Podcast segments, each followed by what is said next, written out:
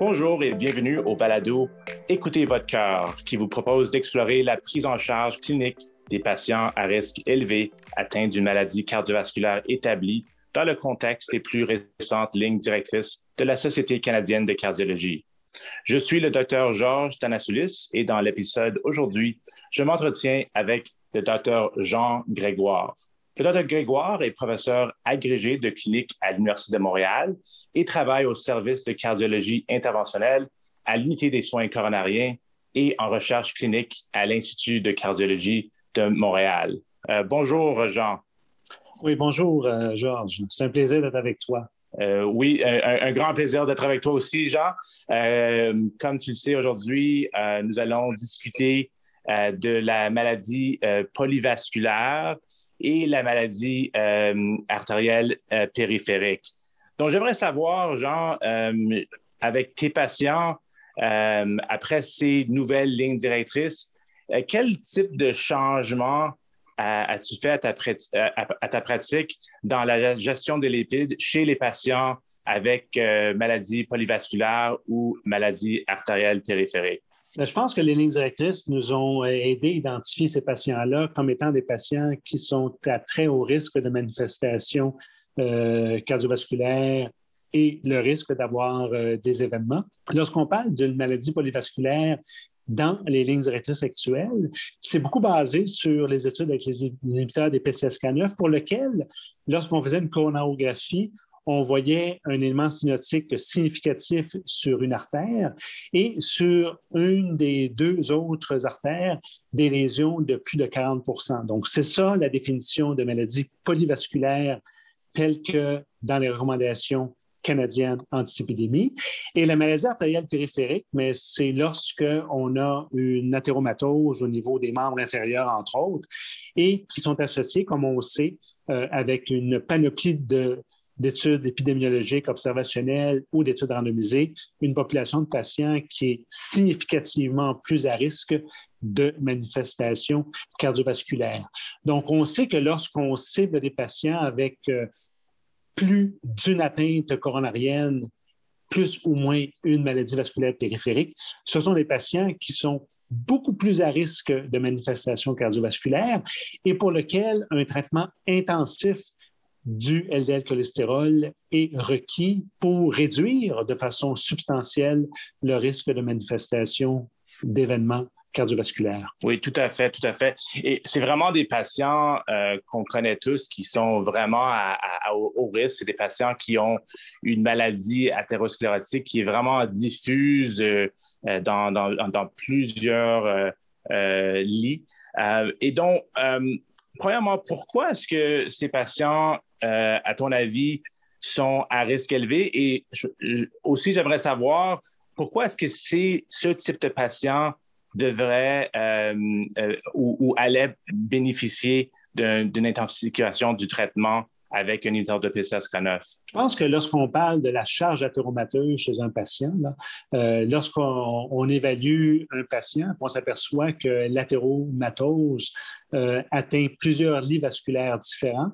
C'est vraiment un patient donc, qui a une charge athéromateuse qui est de façon plus importante. Donc, c'est des patients qui, en raison de l'importance de leur athéromatose, sont significativement plus à risque de manifestations cardiovasculaires. Une donnée qui est intéressante, c'est que lorsqu'on a étudié ces patients dans les études avec les inhibiteurs des PCSK9, on s'est aperçu que le risque de manifestation cardiovasculaire comparé à une population qui n'avait pas ces caractéristiques d'atteinte euh, multivaisseau ces patients-là avaient significativement plus de risques de manifestations cardiovasculaires. Donc, le risque était plus grand d'avoir un événement.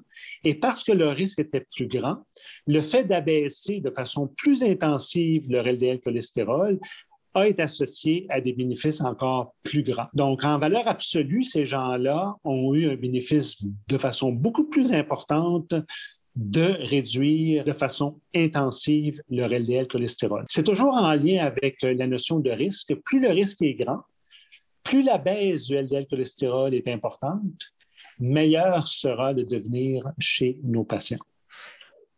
Oui, tout à fait. Je suis d'accord que à cause du, du, du, bénéfice accru chez ces patients-là, euh, je pense qu'un patient avec une, maladie périphérique euh, ou avec une maladie polyvasculaire, c'est quelqu'un qu'il faut absolument traiter de façon intensive euh, à mes yeux. il, faut, il faut vraiment trouver ces patients et essayer d'être le, plus intensif à cause du immense bénéfice qu'on peut avoir chez un tel patient.